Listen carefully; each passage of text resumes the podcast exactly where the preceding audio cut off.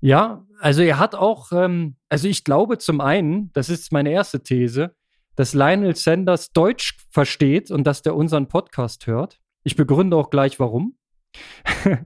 und zweitens äh, hat er auch über das Training, über die Inhalte gesprochen und meinte in seiner unnachahmlichen Art, alles, was er bisher trainiert hat, war komplette Scheiße. Ja, und alles, was er jetzt trainiert, ist richtig.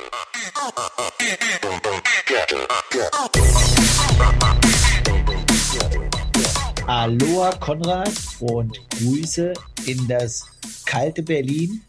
Ich habe gestern gesehen, dass ähm, der Firmenlauf Leipzig in Persona von Micha wieder Werbung macht für 25 Minuten Sport am Tag. Hast du diese heute schon erfüllt? Aloha Kalle, nein, ähm, du erwischst mich natürlich auf dem falschen Fuß. Ich bin heute noch nicht dazu gekommen. Ähm, wir zeichnen mittags auf. Das bedeutet, ich habe noch den halben Tag Zeit. Und äh, auf dem Trainingsplan steht eine Stunde locker auf dem Rad. Das werde ich indoor machen und mich dabei richtig schön erholen aktiv. Denn äh, gestern war das Training hart, heute muss es locker sein. Was hast du denn gestern gemacht, dass du heute, äh, sag ich mal, nur eine Stunde machen kannst? Habe ich gleich ganz geschickt eine Überleitung gemacht ne? und dich äh, provoziert zum Nachfragen. Hast du sehr gut gefragt. Ähm, ich habe gestern eine tatsächlich sehr intensive äh, Laufeinheit gehabt mit zweimal zehn, zweimal zehn mal 60 Sekunden hochintensives Laufen. Und äh, ich sag dir, das ist jetzt hier mit einer amtliche Drohung. Ich werde zum Läufer, Stück für Stück.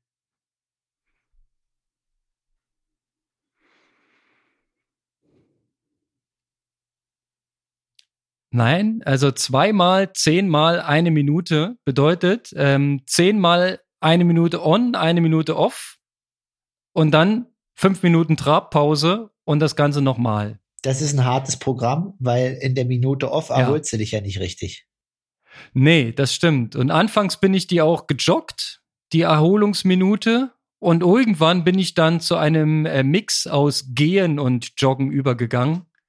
Und naja, den ein oder an, die ein oder andere Pause bin ich auch durchgegangen. Also da war dann nicht mehr viel, nicht mehr viel drin. Aber das unterscheidet mich ja auch von einem Profi. Ich überziehe natürlich, ne? Wenn ich die Minute Vollgas laufe, dann ist es vielleicht ein Mühchen mehr, als ich vielleicht laufen sollte. Was war der, der Schnitt in der ersten Serie? Da bin ich jetzt mal gespannt. Ich habe noch nicht geguckt auf Strava, aber ich kann es mir auch angucken. Ja, habe ich nicht ausgerechnet. Aber es ist ja immer die Frage, ob das GPS da so genau ist. Ähm, ich hoffe sehr, dass es genau war, weil dann wäre es über die 20 Minuten ein äh, Schnitt von 3,12 auf den Kilometer. Die schnellen. Ja, die langsamen habe ich nicht mitgezählt, ist ja klar. Ja, ja, ich dachte, nö, aber das heißt, du bist gerade voll im äh, Modus und die VO2 Max geht jeden Tag ein Stück nach oben. So hat's äh, Marcel damals empfohlen in unserem schönen Podcast äh, Nummer 62. Wen es interessiert, kann man nochmal nachhören. Sehr, sehr interessante Tipps. Und äh, den zweiten Tipp, den habe ich auch verinnerlicht. Es geht um Stabi. Das Läufer-Stabi-Training. Hier liegt im Büro so eine Matte auf dem Boden. Du hast es ja auch schon mal gesehen, ne? So mit so Rutschpads. Und damit kann ich wunderbar äh, Stabilitätstraining machen. Aktiv und auch passiv. Und ich versuche meine innere Mitte zu finden und zu festigen. Und ich glaube, das wirkt sich auch aufs Laufen aus. Das funktioniert ganz gut. Weil ich habe das Gefühl, naja, ich weiß zwar immer noch nicht, was eine hohe Hüfte ist beim Laufen, aber ich habe das Gefühl, ich komme der Sache näher. Ja, ich finde krass, dass du äh, so richtig attackierst, also im Januar. so jetzt schon, ah, das kenne ich ja gar nicht von dir. Und äh, du hast mir neulich ein Video geschickt, wo der Loda gesagt hat, das ist alles ne, Spaß, jetzt müsst ihr noch nicht trainieren, erst im März geht's los, aber ja. mit Lothar, Lothar identifizierst du dich jetzt gerade nicht so. Ah, ich finde, es ist immer sehr, sehr unterhaltsam, wenn du sein, äh, seine, er nennt die immer Wort zum Samstag oder zum Sonntag, ich weiß nicht genau, wenn du dir die Dinger reinziehst, diese alten Weisheiten, ich find's geil. Also natürlich schmunzelt man drüber und sagt, na ja, hm. aber er hat ja nicht wirklich Unrecht, ne? Wenn du jetzt Team Norwegen anguckst, was die an äh, Volumen machen äh, und wie wenig man sieht, zumindest auf Strava, ähm, im Verhältnis an hochintensiven Sachen, da sieht man eher mal so ein paar Schwellensachen, aber viel Grundlage, viel Volumen. Ja, und das ist ja eigentlich Lodersprech. Nur ich muss halt gucken, dass ich aus meinen sechseinhalb Stunden die Woche, die ich Sport treibe, ähm, auch eine ordentliche Ermüdung raushole. Ne? Das ist ja wichtig für den Geist, dass man auch sich körperlich schön platt fühlt. Dann kann man sich sagen, ey, das war richtig gutes Training. Aber wie viel hochintensive Einheiten machst du da jetzt aktuell in der Woche? Also du hast gesagt, eine Lauf, dann noch eine Rad und eine Schwimmen, oder was?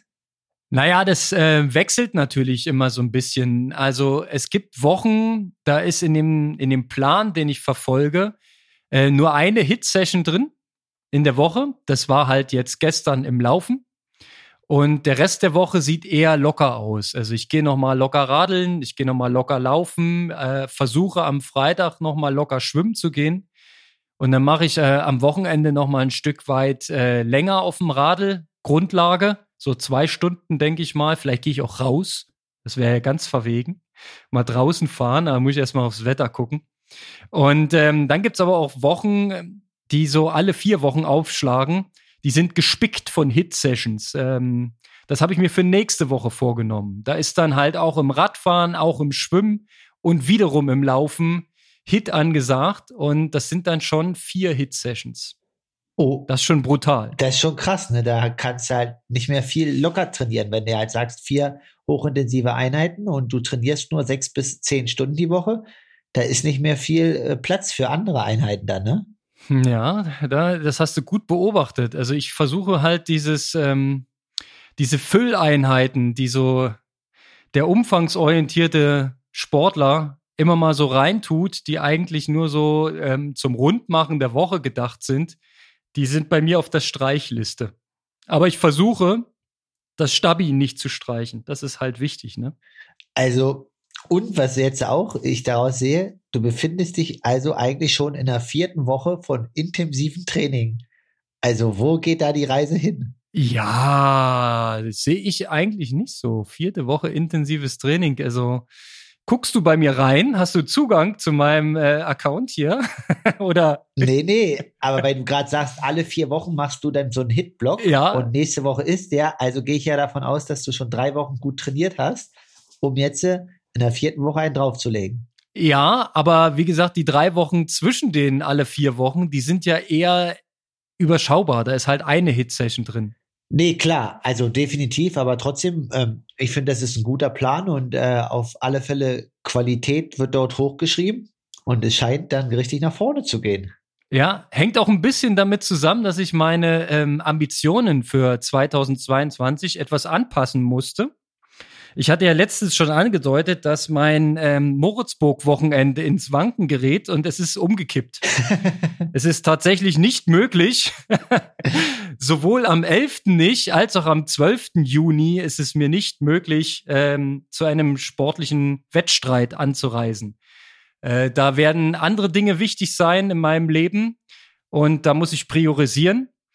Was aber kein Problem ist, ähm, dadurch ergeben sich natürlich auch andere Möglichkeiten. Und jetzt kommt die geile Nachricht, Kalle. Ich bin in Leipzig am Start. Wie hast du denn das geschafft? Ähm, du weißt aber, wenn Konrad. Kebelmann in Leipzig am Start ist, heißt das Top 10. Und die wurde jetzt eigentlich von Jahr zu Jahr immer stärker. Ja, das habe ich auch mitbekommen, dass das gar nicht mal so einfach ist. Also letztes Jahr war in der Top 10 auch eine Qualität zu finden.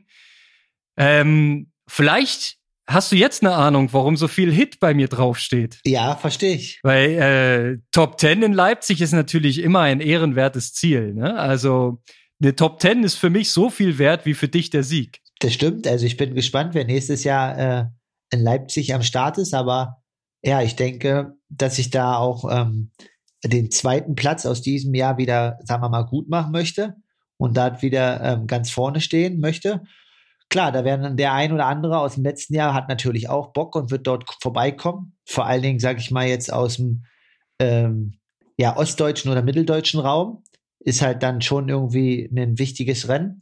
Aber da das halt dann auch speziell nach der Höhe wieder ist und ähm, in Vorbereitung des Ironman 73 Dresden bei mir, denke ich, dass ich da ganz gut äh, in Form sein werde und da nochmal ein bisschen ähm, ja, höhere Zahlen als letztes Jahr abliefern kann.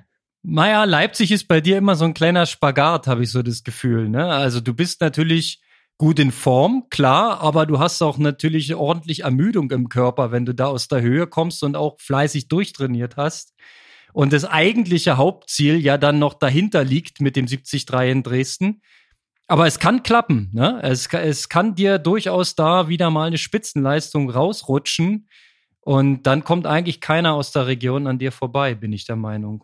Ja, also klar mit ein bisschen Ermüdung und so, aber manchmal äh, bringt das dann trotzdem. Also du hast ja auch im Training manchmal so Tage ähm, in der dritten oder vierten Belastungswoche, wo du dann dich richtig gut fühlst und eine mega Einheit abreißen kannst. Und wenn das dann so ein Tag ist, dann ähm, passt das alles.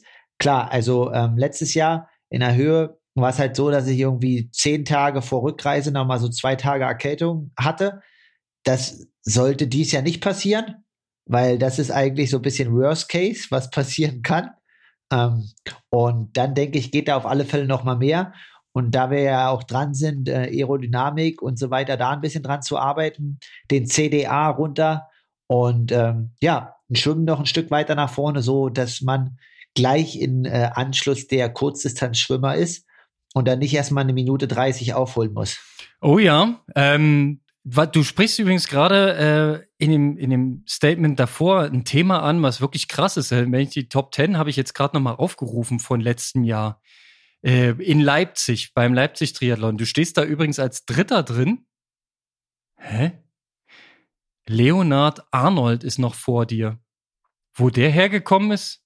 Genau, der war. Ist das ein Fehler oder stimmt es? Der ist ein sehr starker Läufer. Das stimmt, ich war Dritter ist er vielleicht weiter hinten gestartet und hat so mit so einem Überlauf sich, sich da reingemischt noch.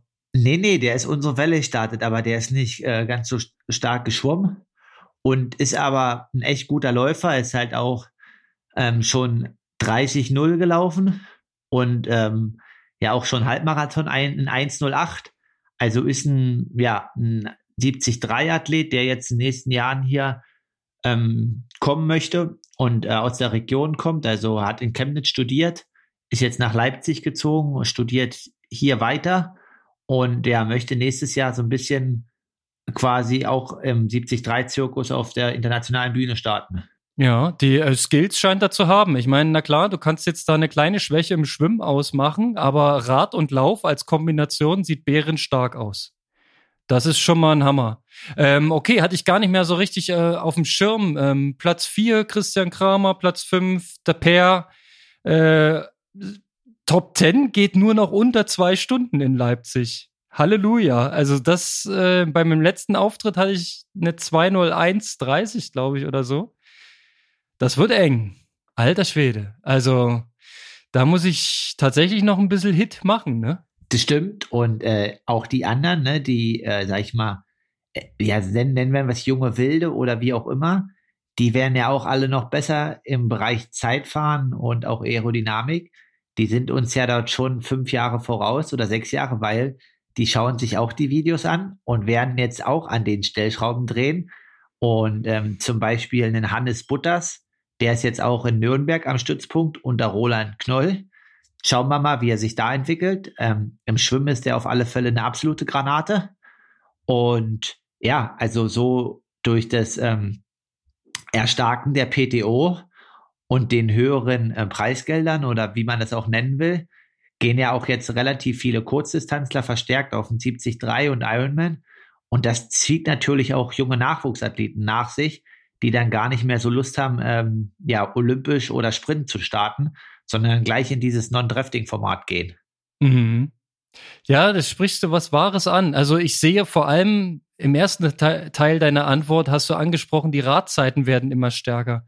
Also es ist ja wirklich brutal. Wir wissen ja, dass der Kurs in Leipzig einen Tacken länger ist als 40 Kilometer. Also ich hatte da immer so annähernd 42 auf dem Tacho, äh, auch mit GPS. Und wenn man da äh, mit einer Stunde unterwegs ist, dann hat man ehrlich gesagt nur noch eine durchschnittliche Radzeit. Das ist schon brutal. Also früher war 14 Schnitt der Goldstandard, ne? Wünsche ich mir manchmal zurück. Dann wäre ich gut drauf im Radfahren. Also. Aber ihr fahrt ja da 55 Minuten, das ist ja krank.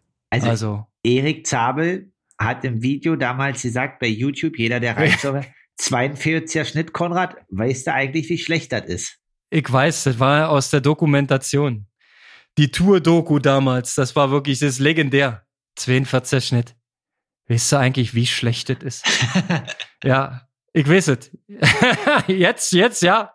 Wenn man das sieht hier, dann muss man, aber das ist halt echt krass, ne? Ich glaube, dass es das auch die Trainingsform ist, ne? Also, ich will nicht mal erzählen, wie es früher war, aber ganz ehrlich, ich hatte sehr, sehr oft äh, noch zu Liga-Zeiten damals äh, mein Rennrad bis Februar, März in der Ecke stehen. Bin halt laufen und schwimmen gegangen, so Grundlagen, ne? Ähm, was machst du heute? Heute knüppelst du Dezember, Januar, Februar deine äh, Hit-Sessions auf Swift und ähm, ballerst damit quasi deinen Stoffwechsel in Regionen, die du mit dem Grundlagentraining nie erreichen würdest. Ja, also das ist natürlich ein absoluter äh, Gamechanger und ich glaube, das erklärt auch ein Stück weit, ähm, warum die Radzeiten in den letzten Jahren immer stärker werden. Dazu kommt natürlich Material, Aerodynamik, das Wissen, was überall zugänglich ist, kommt da alles noch on top. Aber ich glaube, man trainiert auch anders. Ja, definitiv. Also definitiv ja auch im, im Profi-Radsport ist es ja auch, ist ja nicht nur im Triathlon zu sehen. So, ähm, die fahren dann vielleicht nicht ähm, quasi dann die äh, Swift-Intervalle oder so, aber ähm, ja, ein Evenepoel oder ähm, ich komme jetzt nicht auf den weiteren Namen, die fahren ja einen ganzen Winter lang immer die Crossrennen, am besten drei Stück die Woche in Belgien, ja. was ja dann auch mega hochintensiv ist. Und dann kommen die halt in, in die quasi, ja, ins Straßengeschäft ab März und haben halt eine mega hohe VO2 Max und zerlegen da halt jedes Feld, ne? Ja, äh, Wout von Art, genauso, ne? Wenn, wenn der ja, quasi genau. nach 230 Kilometer Grundlagengammel, wenn der dann ansteigt äh, und, und da so ein, so ein Zieherberg drüber geht mit seinen 1020 Watt äh, oder was der da durchtritt, äh, da steht halt das ganze Feld und guckt hinterher. Aber das sind Leistungswerte, die sind halt enorm. Das fährt er natürlich auch nicht drei Wochen auf Natur de France, das geht gar nicht, aber für diese Anforderung speziell ähm, haben die natürlich trainiert. Und das ist ähm, so eine Skills, so eine, so eine Fähigkeiten. Ähm, damals im Gespräch mit Marcel oder auch mit, mit deinem Trainer Daniel äh, wird es immer unter dem Begriff Metabolik abgetan. Ja, also deine, deine Stoffwechselfähigkeiten, Sauerstoffaufnahme und äh, der Gegenspieler mit der Laktatbildungsrate. Dass du das irgendwie verstehst, dieses Puzzlespiel und dann entsprechend für deine Zwecke einsetzt. Ich glaube, das ist das Ding. Ja, und ähm, man kann sich den ganzen Tag inzwischen YouTube-Videos angucken, Artikel lesen, Blogbeiträge versuchen nachzuvollziehen. Es gibt so viel Wissen, was da veröffentlicht ist.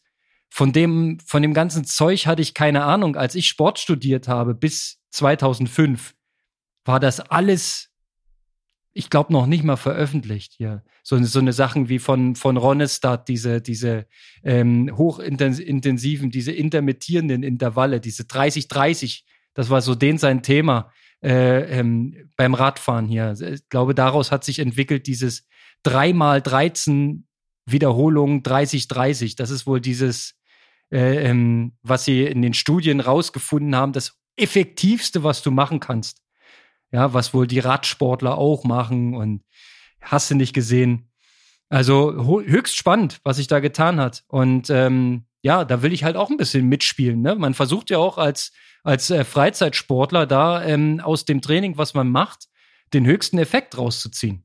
Ja, es, genauso wie, wie du das auch machen musst, logisch. Ja, ist mega interessant und man muss halt gucken immer, was man für sich nutzen kann. Und du erzählst halt gerade so ein bisschen wieder, ähm, die ganzen neuen Erkenntnisse und das ganze neue Wissen. Und ähm, ja, vor dem Podcast mit äh, Daniel letzte Woche kann ich dir auch nur empfehlen. Ich habe aber auch noch nicht komplett zu Ende gehört.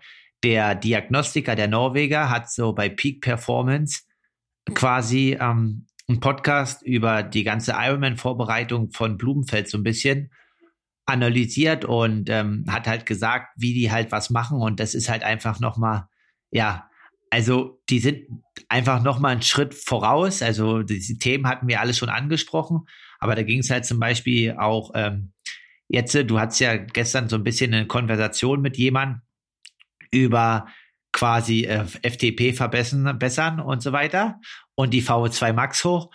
Und äh, die Norweger haben halt äh, äh, gut beschrieben, dass wenn Blumenfeld halt dünner wird, dass seine VO2 Max runtergeht Und dass wir halt zum Beispiel gar nicht so auf das Gewicht deswegen gucken, sondern wirklich nur auf, was du gerade sagst, die metabolischen Prozesse und gar nicht immer dieses Gewicht. Und man kann das auch nicht ganz erklären, aber es ist so ein bisschen wie eine Schutzfunktion vom Körper.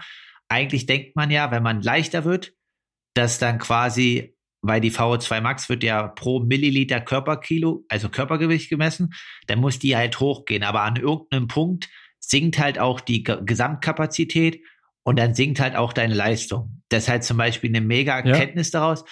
Und eine andere Sache ist halt, ähm, ja, zwecks dem Thema Ernährung und was halt wirklich dann aufgenommen wird oder verstoffwechselt wird, hat man halt irgendwie, gibt's halt so ein Getränk, was irgendwelche Isotope im Körper ähm, freisetzt, die sich an die Zuckermoleküle anlagern.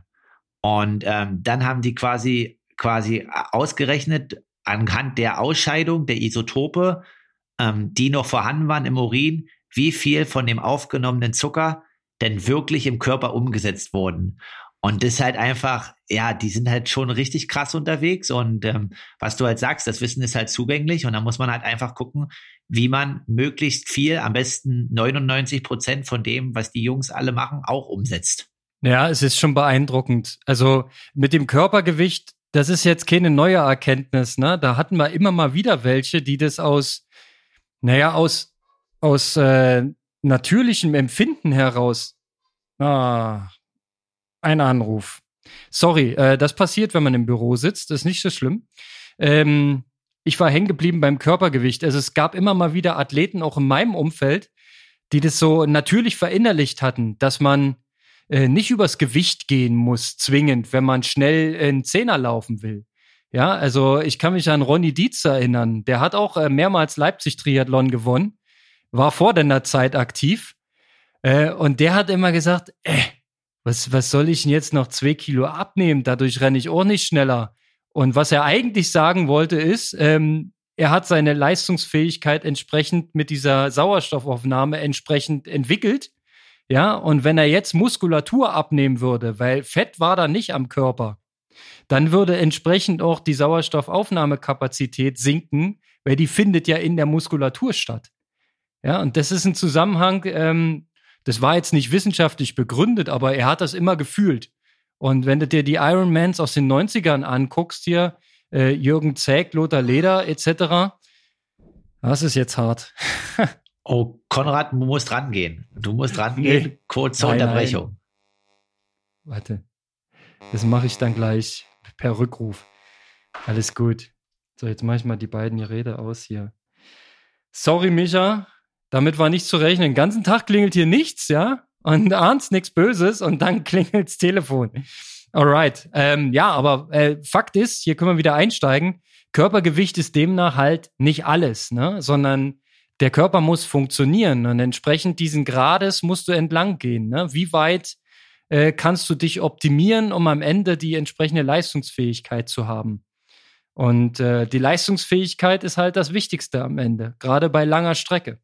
Definitiv, ja. Genau, aber dann gab es auch noch ein paar interessante Punkte. Also kann ich jedem empfehlen. Ich gucke mal, suche mal raus, dass wir den auch wieder in den Show Notes packen. Ähm, dann könnt ihr neben des äh, 5-Sterne-Plus-Knöpfchen auch noch da mal reinschauen. Ähm, den, den Abo-Knopf nicht vergessen, ne? Wir sollen immer aufrufen.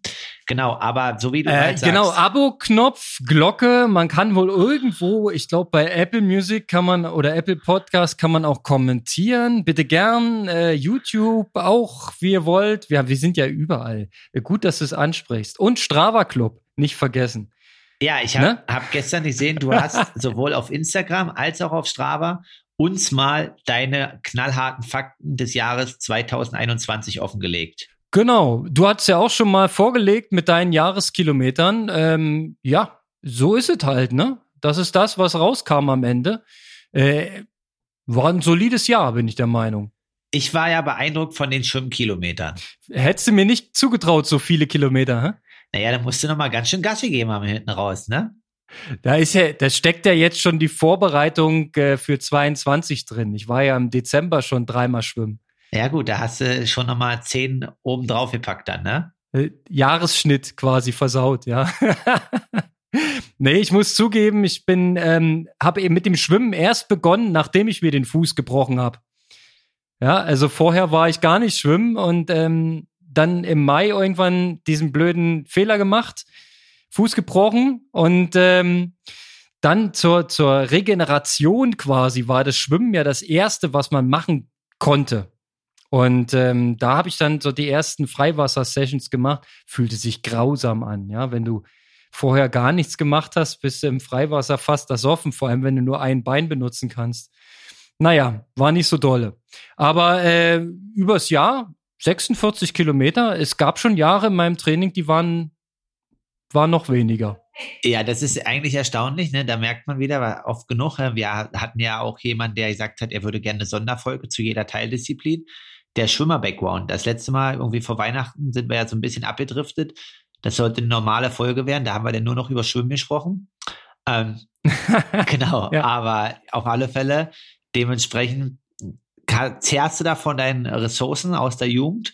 Und das ist ja auch gut. Ja, das ist ja klar. Das, ist, das kennt ja jeder. Wenn du in der Jugend irgendwas Spezifisches gemacht hast, ob du nun Läufer warst, Radfahrer oder Schwimmer, äh, von den motorischen Fähigkeiten, von denen profitiert man natürlich. Und dann braucht man relativ wenig Training, um wieder auf ein halbwegs solides Niveau zu kommen. Ja, also wer, wer eine läuferische Grundausbildung hat, der ist einem Quereinsteiger so dermaßen überlegen. So ähnlich ist es im Schwimmen halt auch. Oder vielleicht sogar noch krasser im Schwimmen weil die Technik komplexer zu erlernen ist. Ne? Also da brauche ich halt nicht viel, aber ich will trotzdem im Schwimmen mehr machen als dieses, als letztes Jahr, weil ähm, ich zwei Wettkämpfe in diesem Jahr im Schwimmen verloren habe. Und da dachte ich mir, das ist natürlich fies, ja, wenn du Radfahren und Laufen halbwegs im Griff hast, aber im Schwimmen abgehangen wirst, dagegen kann man ja was tun. Ah, krass, du hast wirklich, äh, kannst sagen, du hast sie im Schwimmen verloren. Kann ich sagen, ja. Also beim Berlin-Triathlon war ja ein Windschattenrennen. Da habe ich mich halt äh, dermaßen abhängen lassen im Schwimmen von den beiden Berlinern. Ähm, die waren, glaube ich, über eine Minute vor mir. Ja, kommst du halt gar nicht mehr hin, brauchst du gar nicht versuchen. Ne? Also die sind halt im Tandem schön abwechselnd, durchlaufend gefahren. Und ich bin da zwei Runden alleine äh, hinterher geeiert und habe natürlich weiter verloren. War, war nichts zu machen. Und dann beim Kalinchen-Triathlon sind die beiden mir wieder weggeschwommen. Und diesmal zwar nur, nur noch 30 Sekunden, aber die siehst du natürlich dann auch nicht mehr wieder. Ich denke aber, wenn du da dabei bist, wenn du in der Nähe bist, hast du vielleicht bessere Karten, ne? Oder stell dir mal vor, man würde vor denen aus dem Wasser kommen. Also das, das ist jetzt ein bisschen anmaßend, dafür müsste ich wahrscheinlich meinen Schwimmumfang verzehnfachen. Aber äh, war so ein Gedanke halt, ne? Ja, also Vollgas, ähm, ich sehe, das ist eine indirekte Ansage an äh, Florian Seifert und Christian Riedrich, ne? Wenn ich das jetzt richtig, richtig in Erinnerung habe. Ähm, Komplett richtig, ja. Zieht euch warm an, Männer. Ich finde eure Wettkämpfe und melde mich da auch an. Ah, okay. Also so mal, so wie damals äh, Stadler und McCormick quasi. Konrad ist jetzt überall. Ja, genau. Naja, überall. Überall ist übertrieben, ne? Ich guck mal, was ich noch machen kann. Ich habe mich angemeldet für den, für die deutschen Meisterschaften im Sprint die sind nämlich in Berlin. Die haben da vor, vor zwei Jahren hier, 2019, bei den Finals so ein Sprint-Triathlon erfunden. Vom Wannsee zum Olympiastadion mit zwei Wechselzonen. Eigentlich völlig bescheuert. Ähm, aber das Ding gibt's weiterhin und dieses Mal als deutsche Meisterschaft. Ich hoffe auch für Altersklassen. Also, wenn ich es richtig gelesen habe, dann müsste das hinhauen. Aber dass ich da ähm, mit den alten Säcken um die Wette fahren kann. Windschatten erlaubt oder Windschatten verboten? Habe ich mir noch nicht angeguckt. War mir erstmal egal. Ich, ich mache beides. Ist mir, ist mir Latte. Also jetzt geht's, jetzt geht's um Titel. Ja. ja, ja, du hast mich erwischt. Dann kommt Leipzig Triathlon und hinten raus habe ich ja noch den 5150 in Erkner gebucht, wo wir quasi auf gleicher Strecke unterwegs sind, allerdings unterschiedlich lange. Ja, aber weil du machst die 73. Aber ich sehe, das ist alles nur äh, Belastungszeit unter zwei Stunden keine Halbdistanz oder sonstiges erstmal aktuell. Naja, es gibt noch so ein, so ein kleines Hintertürchen, habe ich aber noch nicht intern abgesprochen, ob es das überhaupt geht. Ende August wäre äh, wieder Berlin Man, der ist ja nur alle zwei Jahre. Und da gibt es eine Mittelstrecke. Und den habe ich 2006 schon mal mitgemacht, damals mit Sportfreund Dunse zusammen. Und ähm, sehr, sehr lustig. Wir sind natürlich komplett hochgegangen, weil wir für Mittelstrecke äh, einfach falsch trainiert haben ähm, sehr lustig ist, in meiner Erinnerung, der Sieger damals, Klaus Henning Schulke, ist ein, ein Triathlon-Oldschooler. Der war damals, ich glaube, ungefähr so alt wie ich jetzt und hat gewonnen. Wenn das mal nicht inspirierend ja, also, ist, ne? Wie gesagt, ähm, auch ein Craig Alexander hat in deinem Alter noch äh, den ein oder anderen 73 richtig von vorn performt. Also Alter ist nur eine Fiktion, ne? Es ist nur just a number. Ja, so sieht's aus. Übrigens hier ähm, in unserem Strava Club, der Beitrag von gestern, der wurde kommentiert von unserem äh, treuen Hörer Kirchi und äh, vom Bernhard. Und beide haben den großen Wunsch geäußert, dir die Hand zu schütteln. Der eine möchte das in Dresden tun, der andere in Leipzig. Also halt schon mal die Hände bereit. Ja, äh, du hast zu tun. Ja, ich schüttel gerne die Hände, aber ähm, die Jungs und auch alle können auch gerne sonst, wenn ich irgendwie beim Schwimmtraining bin unter der Dusche oder so, können sie mir auch da die Hand schütteln. Also es ist noch nicht so, dass äh, ich da irgendwie sage, es ist mir zu viel oder bin da scheu. In dem Sinne, ähm, da sind wir offen und wir freuen uns ja auch, wenn wir immer Anregungen und Ideen von den Hörern bekommen und die mal sagen, was sie gerne hören möchten oder was wir besprechen, beziehungsweise was alle Hörer interessiert, ne? was wir so machen im Training oder was halt Themen sind, die noch nicht angesprochen wurden und äh, ja, wofür sie halt brennen. So sieht's aus. Jeder sucht sich bitte seinen Kanal der Wahl und spammt uns zu. Finde ich äh, geil. Ich bin sowieso immer noch fasziniert, dass uns Leute zuhören. Weil ich kann mir nicht vorstellen, dass es immer interessant ist. Aber vielen Dank an der Stelle mal dafür. Und ich würde lieber unseren Hörern die Hand schütteln, ähm, weil dir habe ich die Hand schon mal geschüttelt. Das stimmt. Das ist okay. Ich, habe ich schon. Ich möchte auch unseren Hörern die äh, Hand schütteln. und äh, wir haben sogar ehemalige Telekom-Radsportler, die unseren Podcast hören, weil ich habe vor zwei oder drei Tagen mit Erik Baumann telefoniert, weil ich ihm mal. Ah, ja, ich. Geil. Mit dem war ich mal im Trainingslager, aber ich glaube, er weiß es nicht mehr. Okay, ja. Und er hat, er hat zu mir gesagt äh, am Anfang, also das war eigentlich nicht die Quintessenz des äh, Telefonats, warum ich ihn angerufen habe, aber er meinte zu mir, ja, ich weiß ja, 2022 mehr Diagnostik. Und da wusste ich, alles klar, ja. fleißiger Hörer. Mehr Diagnostik. Bevor wir dazu kommen, schiebe ich jetzt die Anekdote ein. Das war nämlich 2005 auf Malle. Da war ich mit Sportsfreund Dunse im Trainingslager. Wir haben quasi All-Inclusive gebucht und sind nach Malle geflogen. Damals für einen Sportpreis. Ist echt der Wahnsinn.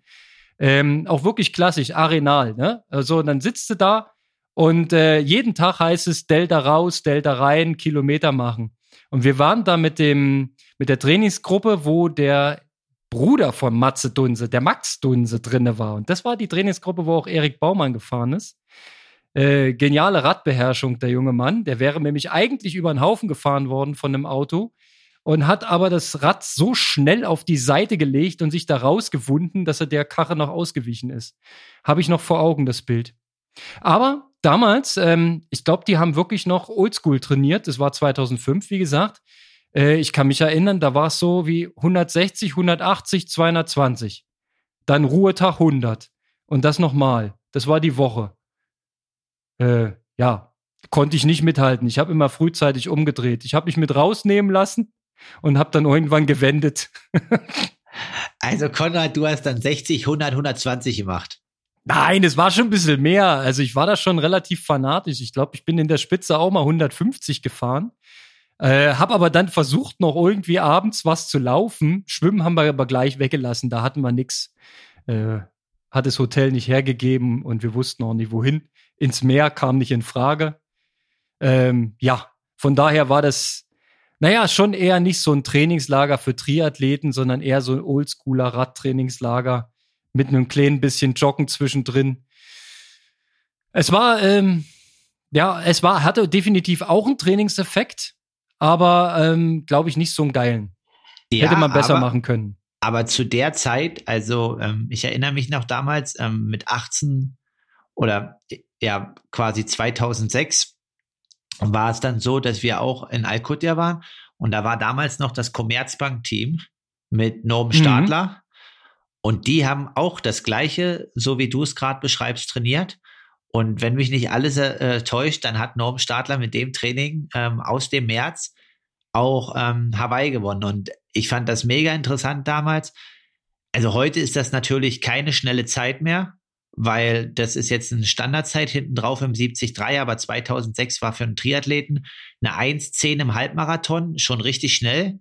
Und die sind halt auch wirklich jeden Tag 100, 150, 200 Ruhetag und dann abends nochmal oder sechs oder acht Kilometer locker gelaufen. Und ja, zwei, drei Wochen später stand er irgendwie bei den deutschen Meisterschaften im Straßenlauf und äh, an der Strecke beim Halbmarathon und ist dann mit diesem Radtraining mega viel Grundlage in eine 1,10 gelaufen.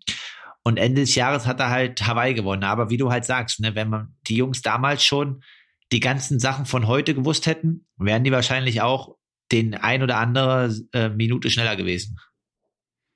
Das ist auf jeden Fall anzunehmen, ja. Und dass das hohe Volumen, dass es nicht grundsätzlich falsch ist, das will ich auch nochmal wiederholen. Ne? Das ist äh, natürlich hat das einen Effekt und das steigert auch die Sauerstoffaufnahme, die VO2 Max, ja, dieses High-Volume-Training. Aber man kann es quasi noch effektiver gestalten und kann vielleicht den gleichen Effekt mit 25 Stunden die Woche Training erreichen, wie die Jungs damals mit 45 Stunden die Woche erreicht haben. Ja, also Stichwort Belastungsverträglichkeit und so weiter. Dem Vernehmen nach läuft ja auch eigentlich kein Triathlon-Profi mehr 150 Kilometer die Woche. Die sagen ja alle, dass sie viel, viel weniger laufen. Ob wir das jetzt so glauben, das steht ja noch so ein bisschen auf dem anderen Blatt, aber es gibt keinen, der da rausgeht und sagt, ich laufe 150 die Woche. Ich mach, ich mach so, wie Andi Rehler das immer gemacht hat. Ja. Das, das gibt's nicht mehr. Also, nee, 150 nicht. Also, die Norweger laufen schon noch mal so, was du sagst, so 100, 120. Ähm, was ja auch schon echtes viel ist, aber 150 im Triathlon-Training ist halt einfach so, so brutal, dass das halt echt nicht mehr viele machen. Ähm, einer, der das vielleicht auch noch damals gemacht hat, war Steffen Justus, obwohl er auf der Kurzdistanz unterwegs war. Ähm, aber klar, also, so wie du sagst, so viele machen das nicht mehr und auch Wahrscheinlich ist Frodo zu seinen besten Zeiten auf der olympischen Distanz mehr gelaufen, als er heute auf der Langdistanz läuft im Training.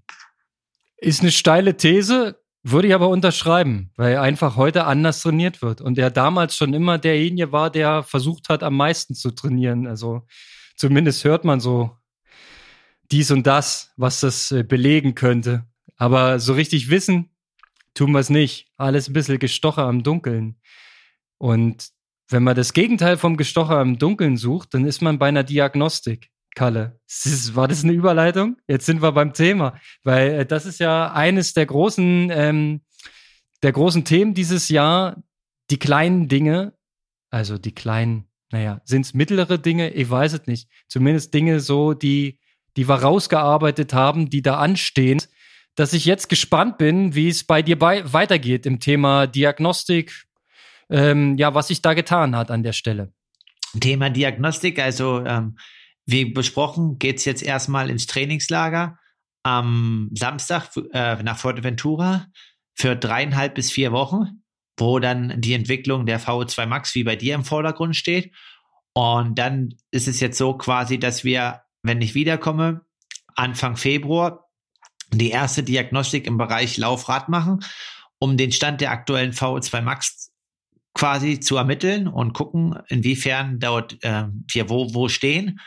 Und äh, da ist dann der dementsprechend wird dann entschieden, ob das Training sich halt danach noch äh, ein bisschen länger in diesem Bereich bewegt oder ob die schon so gut ausgebildet ist, dass wir daraufhin dann direkt in eine Schwellenphase beziehungsweise Ironman-Phase wechseln, also dann quasi die Ökonomisierung in Vordergrund stellen und dann äh, vor dem ersten Rennen ähm, im April dann halt quasi da nochmal wirklich die harten Fakten äh, uns holen, wo und wie weit ähm, der aktuelle Stand ist. Also es gibt jetzt quasi zwei terminierte Diagnostiken, einmal die Anfang Februar und dann nochmal eine Ende März, quasi direkt vorm Wettkampf, um dann halt die Daten zu bestimmen und mit diesen dann gut vorbereitet ins Jahr zu gehen.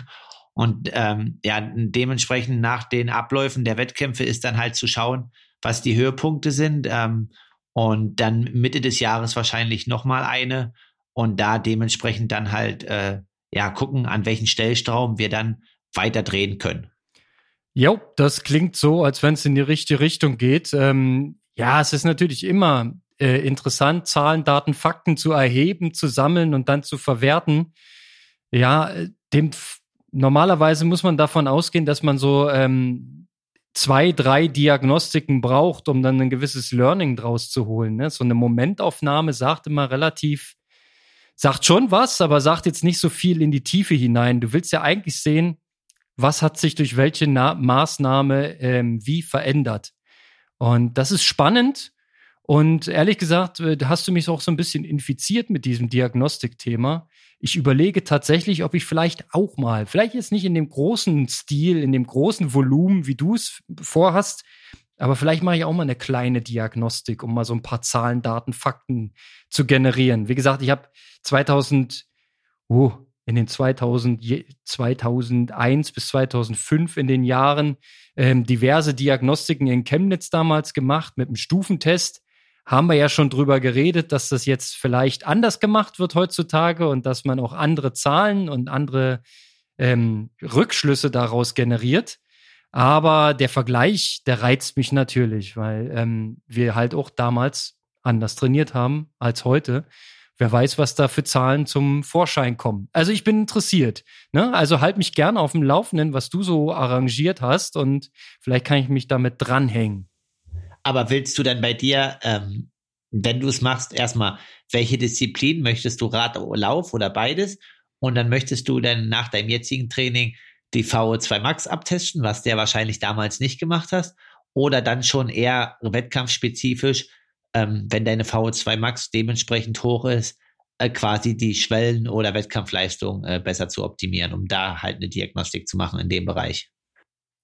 Naja, ich denke mal so, ähm, anfangen würde man wahrscheinlich mit einem Radtest, weil das, glaube ich, erstmal die validesten Werte fürs weitere Training äh, ähm, ergibt.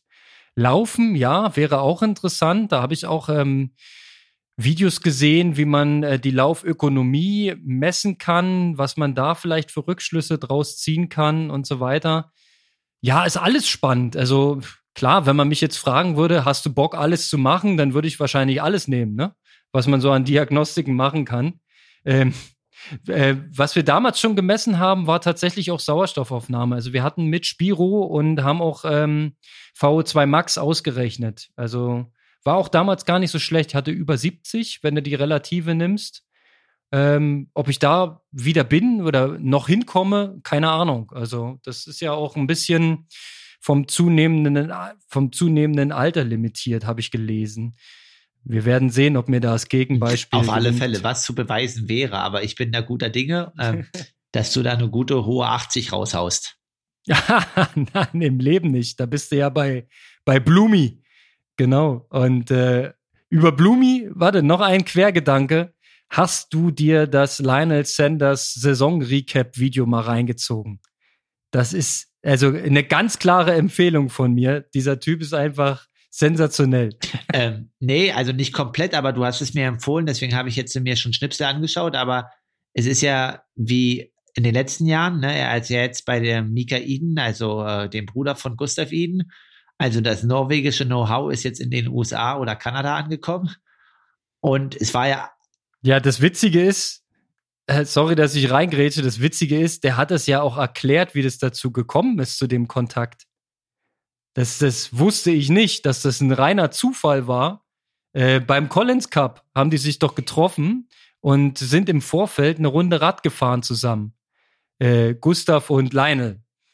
Und dann ging es darum, ja, hm, Trainer, ja, bin gerade nicht so zufrieden mit der Entwicklung und ja, und dann hat wohl Gustav seinen Bruder ins Spiel gebracht. Und Lionel hat gesagt, ja, will ich ausprobieren. Und dann hat es wohl ein, ein Wort das andere ergeben und dann meinte der Sanders wohl, wenn dann aber richtig. Also nicht irgendwie nur so ein paar Tipps, sondern wenn dann sagst du, was ich machen soll und ich mache das genauso. Und so kam's. Ja, auf alle Fälle krass. Ähm, auch mega offen, muss man sagen, so ein bisschen. Äh, hatten wir auch schon mal in der Folge besprochen, dass dann im Endeffekt, was so ein bisschen der Wissensvorsprung, den die halt hatten, dass sie den jetzt ja auch dann jetzt international teilen. Und das ist ja auch so, das, was Lionel so ein bisschen, also alles sieht man nicht, aber der ist ja schon auch relativ offen im Training, wie die Norweger auch. Aber das ist halt auch dann nicht nur in diesem norwegischen Kontext funktioniert, sondern jetzt auch halt bei ihm. Ne? Also seine 73-Leistung dort ähm, Ende Dezember, die war ja wirklich phänomenal. Ja, also er hat auch, ähm, also ich glaube zum einen, das ist meine erste These, dass Lionel Sanders Deutsch versteht und dass der unseren Podcast hört. Ich begründe auch gleich warum. und zweitens äh, hat er auch über das Training, über die Inhalte gesprochen und meinte in seiner unnachahmlichen Art, alles, was er bisher trainiert hat, war komplette Scheiße. Ja, und alles, was er jetzt trainiert, ist richtig. Das ist natürlich, wir müssen das einordnen, nicht immer richtig, wie er das so reflektiert, aber was er meint ist, ähm, jetzt unter Michael Eden trainiert er halt komplett anders. Und das kann eigentlich nur bedeuten, dass er äh, weniger Schwelle trainiert und mehr ähm, Grundlage, also würden wir sagen, also mehr Lit, Low Intensity, mehr Aerobic, ähm, wie auch immer man das nennt. Auf jeden Fall im Training lockerer, vielleicht aber auch mehr Volumen, wäre so eine These.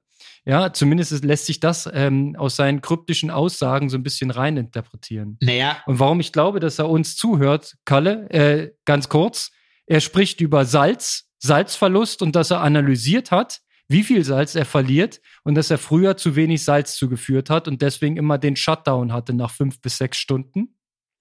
Und das zweite Thema, er spricht über Renndynamik und Mediatross. Mehr muss ich glaube ich nicht sagen, ne? Also ich bin echt erstaunt, äh, wie viele Zuhörer wir mittlerweile haben. Also ähm, wir wissen ja auch, dass das ein oder andere Triathlon-Medium immer bei uns dabei ist und äh, da auch ja Wissen mitnimmt. Aber ja, also ist ja cool, das werde uns so alle nach vorne pushen und ähm, so quasi jeder ein Stück nach vorne kommen. Und ähm, wie gesagt, es ist halt alles kein äh, irgendwie Hexenwerk oder Zauberwerk, aber man muss es halt machen und ähm, ist halt auf der anderen Seite, dass man das immer alles irgendwie herausfinden muss, indem man halt beim Wettkampf dann, so wie Lionel dann sagt, einen Shutdown hat, ist halt irgendwie nicht die coole Art und Weise. Ne? Ähm, und ich sag mal, da beneide ich vielleicht die Jungs, die jetzt 18 oder 19 sind und dann in drei, vier Jahren oder fünf Jahren auf die Langdistanz wechseln. Die wissen das vielleicht alles schon vorher, aber ähm, ja, so ist es halt. Und so lernt man immer mehr Details und muss die dann halt zusammenbringen. Aber das sind wahrscheinlich Dinge, die Frodo in den letzten vier, fünf Jahren schon hatte und die ihm halt auch zu dem gemacht haben, was er heute ist oder dann auch, ja, wo er durch halt dann durch sein Wissen einfach einen kleinen Vorteil hat allen anderen gegenüber. Ja, also das, was du sagst, ähm, jetzt nochmal in die Jugend zurück, gebeamt mit dem Wissen von heute, das ist natürlich ein alter Hut, ne? Ähm, aber es gibt tatsächlich ja jetzt die Chance für die jungen Athleten. Also wenn die jetzt ein erfahrenes Team um sich rum haben, ja, dann sind natürlich die ersten Hausaufgaben, finde deine Nutrition-Strategie, äh, analysiere, was dein Körper verliert und füll das wieder rein und sieh, sieh zu, wie du das hinkriegst. Ja, oder optimiere deine, deine Aerodynamik, deine Sitzposition, aber mach es so, dass du 180 Kilometer lang auch die Position halten kannst, ja. Wenn ich mir das Foto von Marcel angucke von 2003, wie der auf der Karre gesessen hat, ist doch klar, dass er die zweite Runde Oberlenker fahren musste, zumindest hin und wieder oder mal im Wiegetritt, im Stehen und so. Hast du früher auch auf Hawaii ständig gesehen, ja? Wenn die Rückzüge gefahren sind, nach dem Turning Point in Harvey, ja, ein Bergabstück, wie oft sich da die Leute durchgestretcht haben und mal hier, mal da, mal ein bisschen aufrichten und so, siehst du heute alles nicht mehr. Ja, und die sitzen halt bewusst so drauf, dass sie das durchhalten. Und trotzdem ist es wahnsinnig effizient. Und dann braucht man nicht noch übers Training nochmal reden, ähm, wie sich das angepasst hat, dass du da die möglichst hohe Effektivität rausholst. Ja. ja, also das alles vor 15 Jahren gewusst, wärst du wahrscheinlich jetzt schneller als heute, klar. Aber es ist nie zu spät. Nee, auf alle Fälle nicht. Und ähm, ja, wie du halt schon sagst, ich glaube halt, das ist auch einfach eine sportartübergreifende Entwicklung, also Ernährung, Training und so weiter. Also ähm, gestern habe ich jetzt noch irgendwie eine ähm, Olympiageherin mal äh, ja, zwei, drei äh, quasi SIS-Energiegels gegeben, weil die halt die testen möchte und selbst bei Olympia halt eine schlechte Ernährungsstrategie hatte, so, ne? Und ob das jetzt im Radsport ist oder im Triathlon oder auch im Langstreckenlaufbereich, ähm, wird dort überall optimiert. Aber das heißt halt auch, wenn die neue Generation mit 20, 21 dann in 5, 6, 7 Jahren auf die Langstrecke kommt, die müssen das halt alle haben, weil sonst sind sie gar nicht mehr konkurrenzfähig. Ja, und wenn du das weiterdenkst, ist es so, dass die, die da draufkommen auf die Langstrecke, die werden das auch alle haben. Ja, und dann ähm, wirst du nie, die, äh, das Niveau weiter steigen sehen, ja, dass dann noch mehr Leute regelmäßig unter acht Stunden den Ironman machen, vielleicht sogar noch viel schneller. Ähm, es ist ja ähm, jetzt schon krass, wo die Reise hingeht. Ja, ich meine, Cozumel kannst du noch mal diskutieren. Gut, die Strömung beim Schwimmen, haust du da noch mal acht Minuten drauf oder neun Minuten drauf, bist du trotzdem bei 37. Ja, das ist, das sind halt äh, unvorstellbare Leistungen, die werden aber wahrscheinlich Normalität werden. Also ähm, ich komme jetzt nicht auf den Namen. Ähm, der Diagnostiker von Blumenfeld sagt in seinem Podcast auch, in den nächsten 10 bis 15 Jahren wird der Standard im Ironman auf einer Laufzeit von 2,30 bis 2,25 sein. Ähm, das Krasse ist, es gab schon mal einen Athleten wie Michi Rehlert, der hat vor zehn Jahren schon mal gesagt, das kann doch nicht so schwer sein, mal unter 2,30 hinten drauf zu, zu laufen. Es ist damals niemandem gelungen, aber wie du halt schon sagst, peu à peu äh, wird diese Schallmauer wahrscheinlich schon dann irgendwann fallen. Genau, ne, es fängt ja wie immer mit der Mauer im Kopf an und wenn du die abgelegt hast, ich meine, jetzt ist jedem klar, 234, 235, ja, das können halt nicht nur einer, sondern mindestens drei oder vier, vielleicht sogar fünf. Also musst du, wenn du gewinnen willst, sogar noch schneller sein. Ja, und das ist, das ist halt die Wahrheit. Also ich würde sagen, wir sind schon bei zehn Leuten, die das können. Wir können sie ja alle mal ja. aufzählen. Ja, okay, dann fange ich an mit, mit Lange, Frodeno, äh, Iden und Blumfeld und nimm den Chevron noch dazu. Oh, da bist du aber schon echt gut. Ähm, da können wir noch dann Matt Hansen nehmen. Ich hoffe, du hast Richtig, mitgezählt. Ja. Wie viel haben wir jetzt schon? sind sechs. Sechs. Äh, Jan van Berkel. Ja, stimmt. Ähm. Und, und ich würde noch einen Felix Henschel reinwerfen, weil er es in Rot gezeigt hat, dass er es kann. Das sind, sind wir jetzt schon bei neun, ne? Nee, ich denke, wir haben schon fast die Top Ten, ja. Also. Ja. Da, mit, mit Sicherheit haben wir nicht an alle gedacht. Also das sind halt wahnsinnig krasse Läufer im Feld. Ne? Und ich kann mich noch erinnern, es gab mal ein Rennen in Österreich äh, äh mit Andreas Rehlert, wo er die erste Hälfte angelaufen ist unter 1,17. Wo dann alle die Hände über den Kopf zusammengeschlagen haben, gesagt haben, das ist viel zu schnell. Das ist viel zu, das hält er nie im Leben durch. Er hat es auch nicht ganz durchgehalten. Aber ähm, das war quasi sein Selbstverständnis damals in seiner Verfassung. Hey, come on, ja, das ist ja auch nur, nur eine 234, wenn ich es durchlaufe. Ja, und ähm, jetzt aktuell nicht, aber er zählt eigentlich auch dazu. Damals bei seinem äh, Weltrekord vor Frodo in Rot ist er auch, denke ich, äh, 238 oder 239 damals schon gelaufen. Ja, und das mit den alten Botten, ne? Das kommt ja noch dazu. Ja. Weil heutzutage ja. Äh, zieht ja jeder was mit Plastik an. Ne? Also das muss ja schon, das gehört ja schon zum guten Na, Ton. Das, das musste man. Heut, heute heißt es Carbon statt Kondition, oder? Das ist natürlich, natürlich so, ja, natürlich. Das fängt beim Fahrrad an und hört beim Laufschuh auf. Ich bin gespannt, wann es die ersten Carbon-Neos gibt. Äh, Gab's ja mal im Schwimmen, ähm, aber im Triathlon ist ja alles erlaubt, ne? Also, keine Ahnung, das war doch damals äh, der Weltrekord von äh, Paul Biedermann ist doch noch im äh, schnellen Anzug gefallen, oder? Wenn mich, mich das richtig entsinnt. Ja, ja. Ja, ja, das war, also ich glaube, da ging es nur um die Beschichtung, aber so richtig tief drin stecke ich nicht. Ich hatte so ein, so ein ähnliches Modell damals auch mal an und durfte damit meine 1500 Bestzeit aufstellen in der Halle auf der Kurzbahn. Ähm, die Dinger waren schon geil, die Anzüge. Es, es hat auch richtig was gebracht, vor allem aus der Wand raus nach der Wende hast du einfach zwei Meter längere Gleitphase gehabt unter Wasser. Und äh, das, das allein hatte ich schon schneller gemacht. War schon schön. Ja, deswegen hast du den Anzug noch, Konrad. Nee, der war nur geliehen. Ich wurde da quasi reingepresst. Mit ein bisschen äh, zu viel Gewicht eigentlich für den Anzug. Aber äh, irgendwie ging er dann zu und ich habe trotzdem noch Luft bekommen und meine 1734 damals geschafft. Yeah. Ja, stark auf alle Fälle. Was steht, da steht erstmal. Kurzbahn mit Anzug. Das heißt, nie wieder komme ich daran. Kurzbahn mit Anzug. Na doch, vielleicht auf der Yardsbahn, oder? Mit mehr Wänden? Man, ja, man, man muss sich jetzt äh, äh, immer das suchen, was man noch optimieren kann. Also ich kann vielleicht im, im Zeitfahren auf dem Fahrrad kann ich vielleicht noch was rausholen, ein paar Sekunden. Halbmarathon habe ich ja 2021 geschafft. Vielleicht kann ich noch mal einen schnellen Fünfer machen und mich da noch mal unten rum noch mal steigern. Das wäre auch noch mal interessant. gehe ich nochmal auf die Bahn, zieh das Ding durch, 5000. Ja, oder Dresden ist auch immer schnell. Ich glaube, der ist immer Ende März, ne? Die haben ja eine 10 und eine, eine 5. Also ist jetzt auch nicht so eine langsame Strecke. Aber ja, also definitiv. Und jetzt nach deinem hochintensiven Trainingsblock bringt, macht das ja auch ja am meisten Sinn, dann halt mal auf fünf Kilometer alles rauszupulvern. naja, äh, ist natürlich auch sehr, sehr unangenehm, diese Distanz. Ich weiß nicht, wann du deinen letzten Fünfer mal Vollgas gerannt bist, aber ich habe das äh, vorletztes Jahr, glaube ich, mal drauf angelegt in unserem Selbstläuferjahr. 5000 Meter auf der Bahn, Vollgas. Ähm, die letzten 2000 waren schon mit sehr viel Übelkeit verbunden.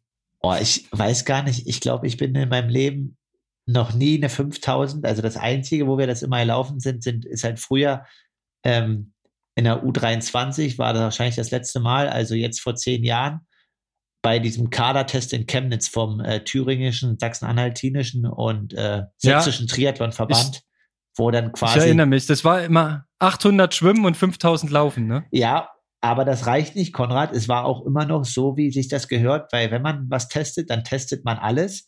Es war auch noch eine 50 Max und eine 100 Max im Laufen, weil dann der Körper ja so richtig fit ist. 50 Max im Schwimmen und 100 Max im Laufen oder was? Genau, also der Tag hat begonnen mit einer 100 Max im Laufen, dann kam die 5000 im Laufen und dann gab es äh, ein gutes Catering mit Nudeln, Bolognese. Mhm. Und dann gab es eine 50 Max, dann gab es eine 50 Max Schwimmen und dann noch die 800. Geil. Hast du dann noch Ergebnisse von, von früher? Also was, was sprintet man denn 100er? So richtig aus dem Block? Tiefstart? Nee, nee, nee, ähm, war fliegend. Also ich war jetzt Ach, nicht fliegend. so schnell. Ich war nicht so schnell. Ähm, meine Bestzeit dort damals war irgendwie so eine 13,4 oder 13,5. Also, ähm, und ich kann dir noch eins sagen, in Potsdam haben wir das Ganze dann noch ein bisschen äh, verfeinert. Dort haben wir quasi den Test über drei Tage gezogen. 100 Max laufen, 1000 Max laufen, 5000 laufen und zwischendurch addiert mit 50 Max schwimmen, 400 Max schwimmen und 1500 Max schwimmen. Den finde ich noch geiler, den Test. Ja. Der sagt mehr aus. Ja, aber alles innerhalb von drei Tagen, von Freitagabend bis Sonntag früh. Ja, danke. Ist herrlich. Können wir mal auf die Agenda setzen, hätte ich übelst Bock drauf. Was auch innerhalb von 48 Stunden, das alles abzutesten. Ja, Logo. Also wenn schon, denn schon. Was bist du die 1000 Mal gelaufen? Hast du da eine, also eine Bestzeit von damals? Ja, 2,37.